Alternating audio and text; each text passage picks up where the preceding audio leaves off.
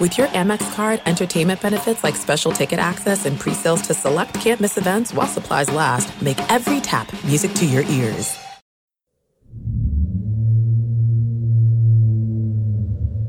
¿Cuál es la pesadilla más horrible que has tenido? Esa que te ha hecho despertar agradeciéndole al cielo que solo se trató de un terrible sueño.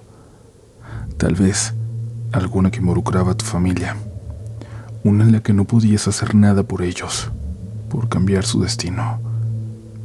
¿Qué harías si te dijera que a veces esas pesadillas espantosas pueden ser mucho más que un simple sueño? Una visita breve a otro plano, una oportunidad de echar un vistazo a nuestro destino o de ver a esos entes que nos rodean, que están permanentemente cerca de nosotros y que estando despiertos tenemos la fortuna de ignorar. Te invitamos a dejarte llevar por las siguientes historias y escuchar con mucha precaución, pues tú puedes ser el siguiente protagonista de relatos de la noche. Hola a todos, soy de la ciudad de Mérida. Quiero compartir este relato que le pasó a mi papá. Me gustaría guardarle el anonimato, ya que con la información que se proporciona se podría saber la identidad de mi padre o la mía.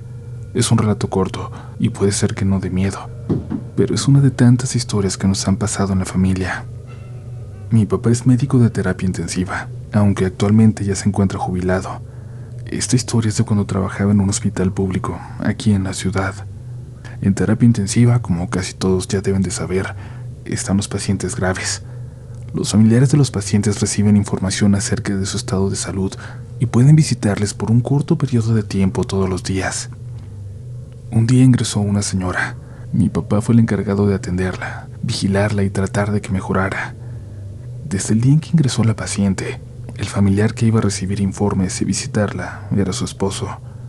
Mi papá le daba información, el estado de salud de su esposa todos los días, y esta era muy grave tanto que la paciente estaba sedada y le ayudaba una máquina para que le permitiera respirar.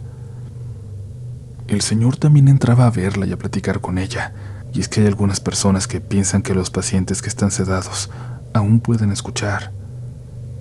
El esposo iba a visitarla todos los días, y en una ocasión mi papá lo escuchó decirle a su esposa, ya pronto nos vamos a ir, juntos, a la casa. A mi papá le pareció triste, no solo mejoraba muy lento la señora como para pensar en salir de terapia intensiva, que saliera del hospital. Lo veía muy improbable, a menos que sucediera un milagro. Al día siguiente, durante la jornada de mi papá, la señora se puso más grave. Se hicieron todos los procedimientos posibles, pero lamentablemente falleció. Mi papá pidió que se le hablara a los familiares de la paciente y esperaba ver a su esposo entrar para para darle la noticia de la mejor forma posible, para darle la noticia de la forma menos impactante posible. Pero para su sorpresa, llegó otro familiar, la hija de la señora, y era la primera vez que la veía.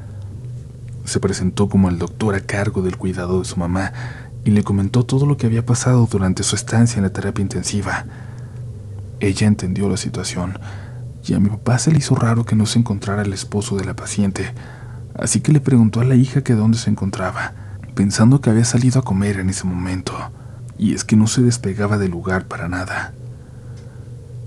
La hija al escuchar la pregunta se extrañó y le dijo que su papá, el esposo de la paciente, ya tenía varios años fallecido, que ella acababa de llegar a la ciudad ya que eran de una población lejana y no pudieron llegar antes. Mi papá le describió cómo era el señor. Le dijo cómo se llamaba. La joven le confirmó con lágrimas en los ojos, con lágrimas de miedo, de tristeza o de desconcierto, que en efecto, ese era su padre. Al final, la hija se alegró de que su madre no hubiera estado sola, de que su papá hubiera ido por ella. Cuando mi padre le preguntó a los guardias por el señor, le dijeron que nunca vieron entrar a nadie con esas características. Fue como si solo él hubiera podido verlo.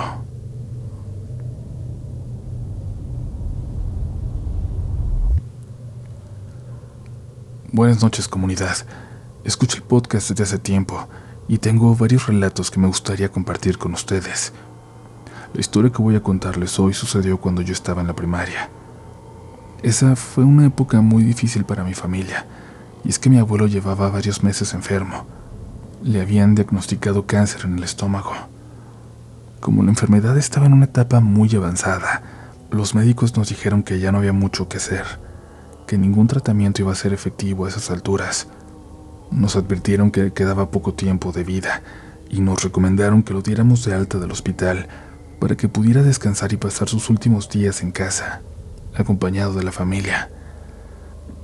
Mi abuelo estaba resignado a lo inevitable e incluso se había despedido de toda la gente que quería sin embargo, nosotros guardábamos la esperanza de que él se pudiera recuperar. El 13 de septiembre de ese año, él estuvo mucho mejor de lo normal. Se veía alegre, a pesar de las condiciones. Incluso pidió que lo ayudaran a cambiarse porque quería salir a pasear. Para darle gusto, mis tías lo alistaron, pero su cuerpo no resistió. Estaba tan cansado que ya no pudo volver a levantarse de la cama. Aún así, pasamos el resto de la tarde con él, y fue un día muy agradable, que aún recuerdo con mucho cariño. Cuando comenzó a oscurecer, mi familia volvió a mi casa. Mi hermana y yo no nos podíamos desvelar pues teníamos clases al día siguiente. Mi casa tiene dos entradas, la principal que da a la calle y una puerta trasera que conecta mi cuarto con el patio. Durante la madrugada, Escuché cómo tocaban la puerta de mi recámara. Me levanté apresurado. En ese momento pensé lo peor. Pensé que le había pasado algo a mi abuelo. Mi hermana y mis papás estaban profundamente dormidos. Parecía que ni siquiera escucharon el ruido. A través del cristal de la ventana vi a una mujer mayor, muy delgada, vestida de negro. Ella llevaba un velo que le cubría la cara y parte del cuerpo como lo usan algunas mujeres en misa. Continuaba tocando con mucha insistencia, así que le abrí pensando que quizás era alguien de mi familia. Como no podía ver su rostro, creí que era alguna de mis tías con noticias de mi abuelo. Le pregunté qué pasaba, pero no me dijo nada. Solo me hizo una señal con las manos. Me pidió que la siguiera, que la acompañara. Yo accedí sin pensarlo.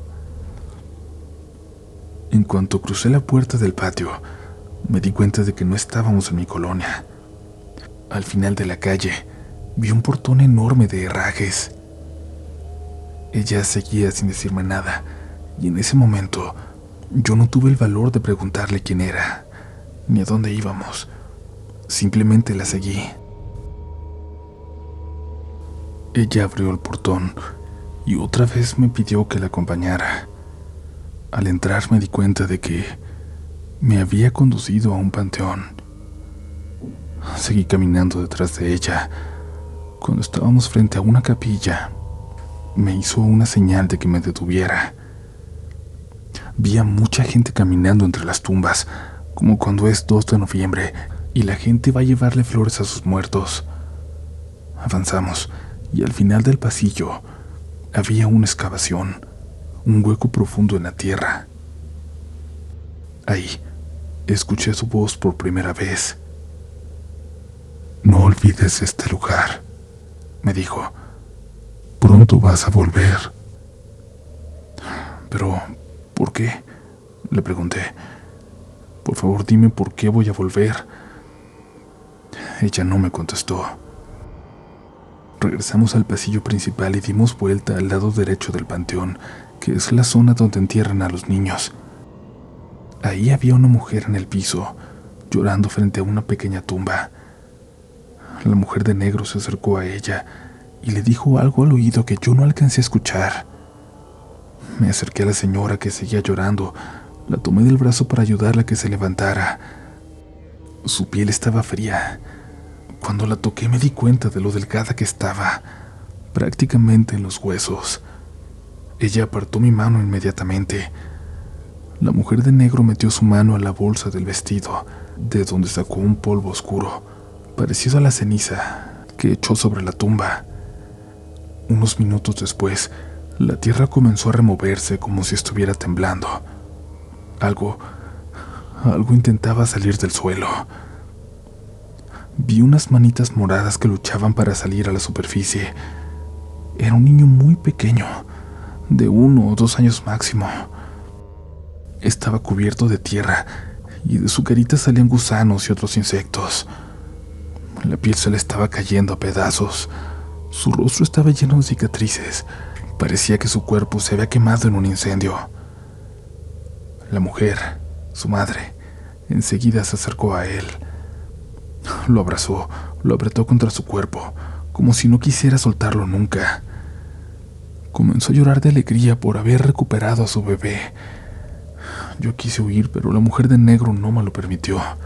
Me sostuvo fuertemente para que no me fuera.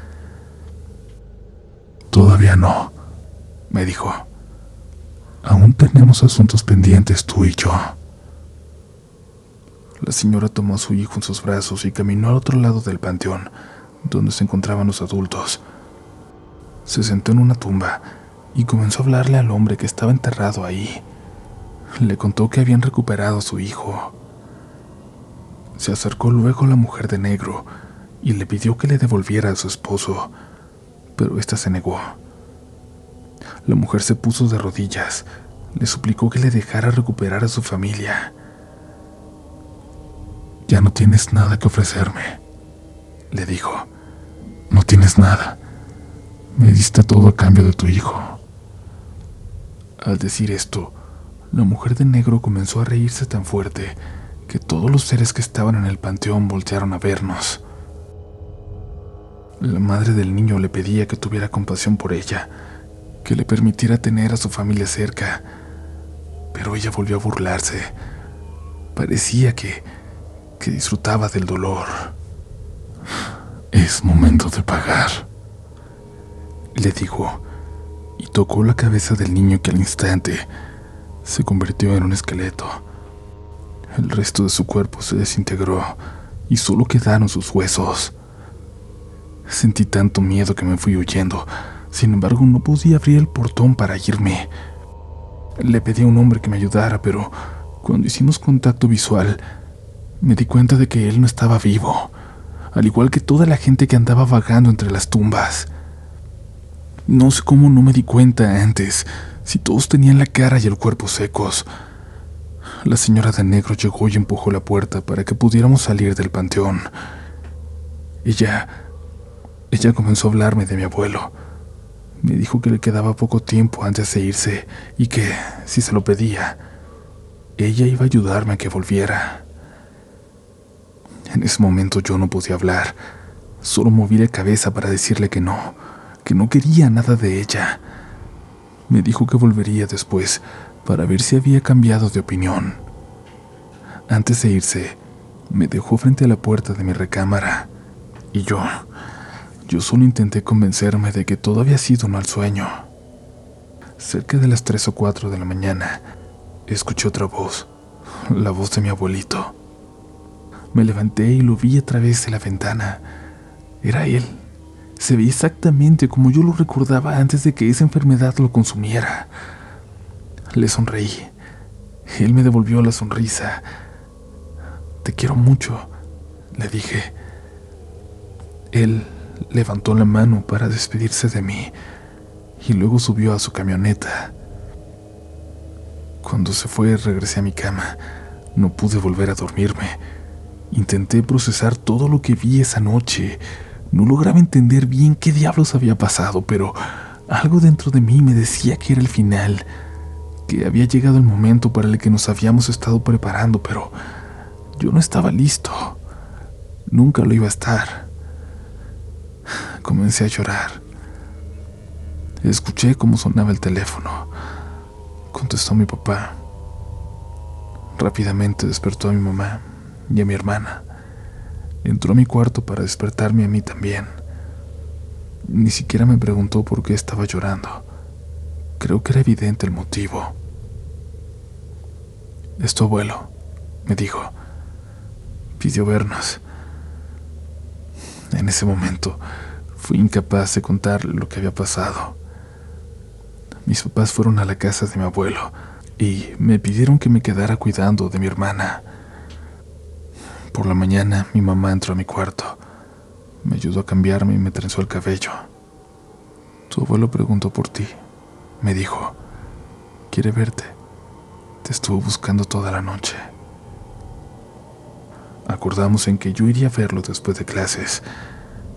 Cuando íbamos caminando a la escuela, yo vi, al otro lado de la calle, a la mujer de negro. Llevaba el bebé de la otra señora en los brazos. Mamá, esa viejita nos está siguiendo, le dije. Mi mamá respondió que no veía a nadie. Me pidió que dejara de jugar y que me apurara porque ella tenía cosas que hacer. Mi hermana se acercó a mí y me dijo, yo también la veo. Apretamos muy fuerte la mano de mi mamá. Mi escuela tenía reglas de seguridad muy estrictas que prohibían que cualquier adulto que no fuera maestro estuviera en el plantel. Sin embargo, la mujer de negro estaba ahí, escondida entre los árboles, mirándome fijamente. Cuando yo volteaba a verla, ella me sonreía. A la hora de la salida, mis primos mayores fueron por mí y por mi hermana para irnos juntos a casa de mis abuelos, como de costumbre. En el camino les pregunté qué había pasado en la noche.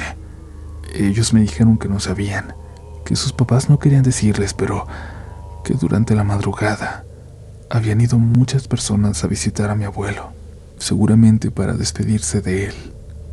Cuando llegamos, vimos estacionada una camioneta que había mandado a la funeraria para recoger el cuerpo de mi abuelo. Comencé a llorar. Hoy en día, todavía me duele esa partida. Su muerte sigue siendo uno de los eventos más dolorosos de mi vida.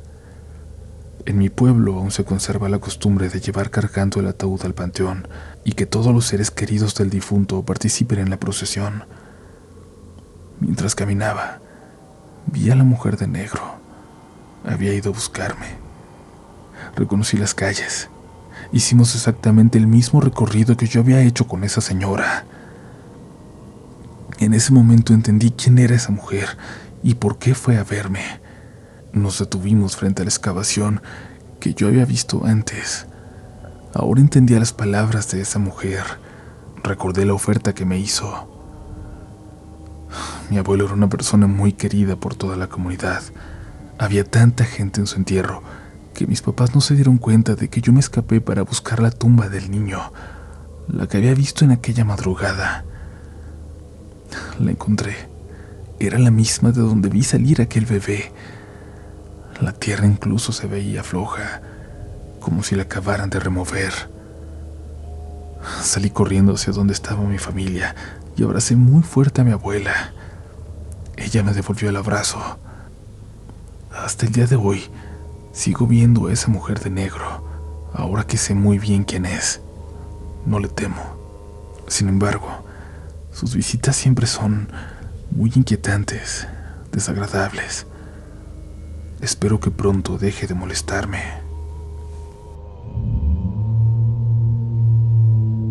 Gracias por compartirnos estas historias tan tan fuertes, tan íntimas, por tener la confianza de compartirlas con esta comunidad y gracias a ti que estás escuchando por seguir por acá. Recuerda suscribirte a nuestro canal y activar las notificaciones para que no te pierdas ni una sola nueva historia y también si así lo quieres puedes seguirnos en nuestras redes sociales donde nos vas a encontrar como RDLN oficial. Esperamos que sigas disfrutando de este episodio que ya no detenemos más. Mi nombre es Uriel Reyes y tú tienes por escuchar más relatos esta noche. Buenas noches, Uriel. Buenas noches, comunidad. Mi pareja y yo te seguimos desde hace un par de años y por fin me he decidido a contar lo que me pasó. Espero no aburrirles. Como muchos otros en esta comunidad, yo siempre me he considerado escéptico. No soy creyente de ninguna religión. Considero la suerte una serie de factores que tienen más que ver con probabilidad y estadística. Aún ahora, Después de haber pasado lo que les voy a contar, la verdad es que no me gusta buscarle mucha explicación y no me rompo la cabeza, pues comprendo que siempre habrá cosas que escaparán a mi entendimiento. Sigo repitiéndome a mí mismo que no necesito una explicación de todo. Habiendo aclarado esto, Procedo con mi historia. Vivo en Los Cabos, Baja California Sur. Cuando yo era un recién nacido, mi abuelita perdió su casa en la tromba del 93. En una noche de tormenta, el fraccionamiento donde vivía quedó sepultado bajo una avalancha de lodo y piedras.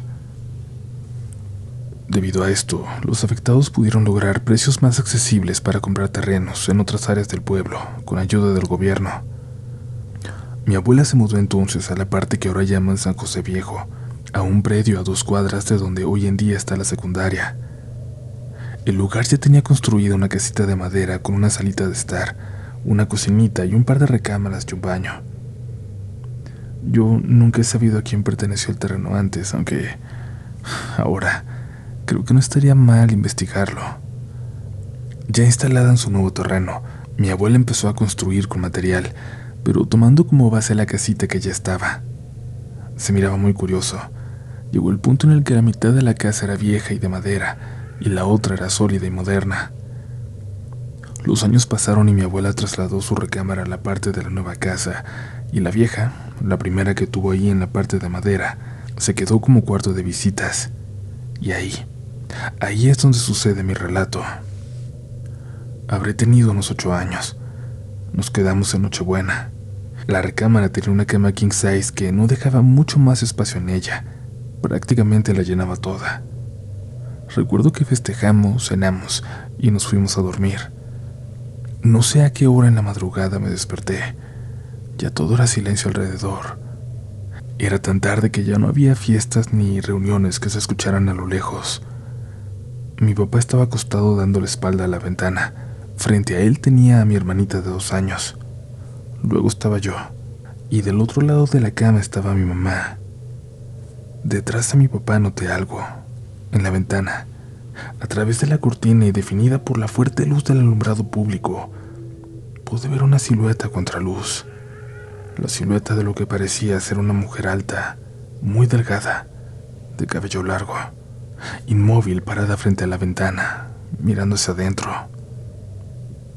Ni siquiera recuerdo sentir miedo, solo me quedé mirando, sin hacer ruido, por lo que me sorprendió cuando noté los ojos abiertos de mi papá. Se dio cuenta de que yo estaba mirando hacia la ventana. Eso pareció ser suficiente para que comprendiera qué estaba pasando. Está ahí, ¿verdad? Me preguntó en un susurro. Yo solo sentí muy ligeramente, sin poder quitar la vista de la ventana. Nadie, ni siquiera esa figura hizo algún movimiento. Duérmete, cierra los ojos, no te va a hacer nada, me dijo en un nuevo susurro. Yo no quité la vista de eso que estaba detrás de la cortina. No logro recordar en qué momento cerré los ojos en qué momento me venció el sueño. Siempre he pensado que eso se debió a que mi papá, desde joven, fue muy devoto de la Niña Blanca, de la Santa Muerte. Incluso la tenía tatuada en uno de sus brazos. El burro, le llamaban, todo un personaje en las calles de San José y de San Lucas. Siempre lo acompañaron historias extrañas. Incluso entre sus amigos, había quien decía que cuando lo miraban andar en su carro, ya de noche, Siempre parecía llevar una persona muy alta, muy delgada, en el asiento de atrás. Habrá sido ella la que le acompañaba, la que lo vigilaba mientras dormía, aquello que vi. Desgraciadamente es algo que nunca pude preguntarle, ya que él falleció en un muy extraño accidente en carretera, cuando yo apenas entraba en la adolescencia. Curiosamente pasó justo cuando él estaba haciendo cambios en su vida alejándose de las malas compañías. Tengo otras experiencias en esta casa, siempre en la parte vieja, la de madera, esa que estaba ahí desde quién sabe cuándo, desde antes de que mi abuela llegara al terreno. Pero esas se las contaré pronto, en otra ocasión.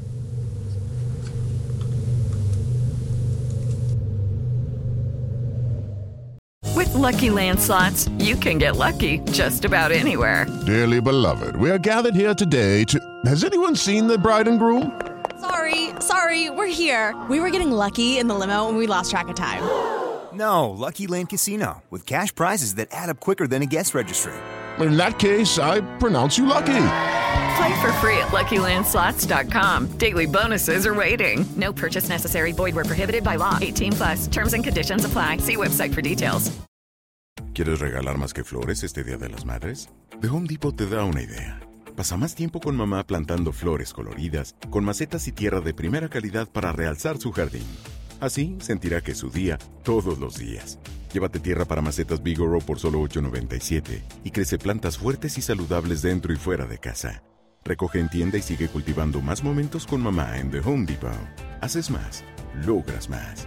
Más detalles en homedepot.com diagonal delivery.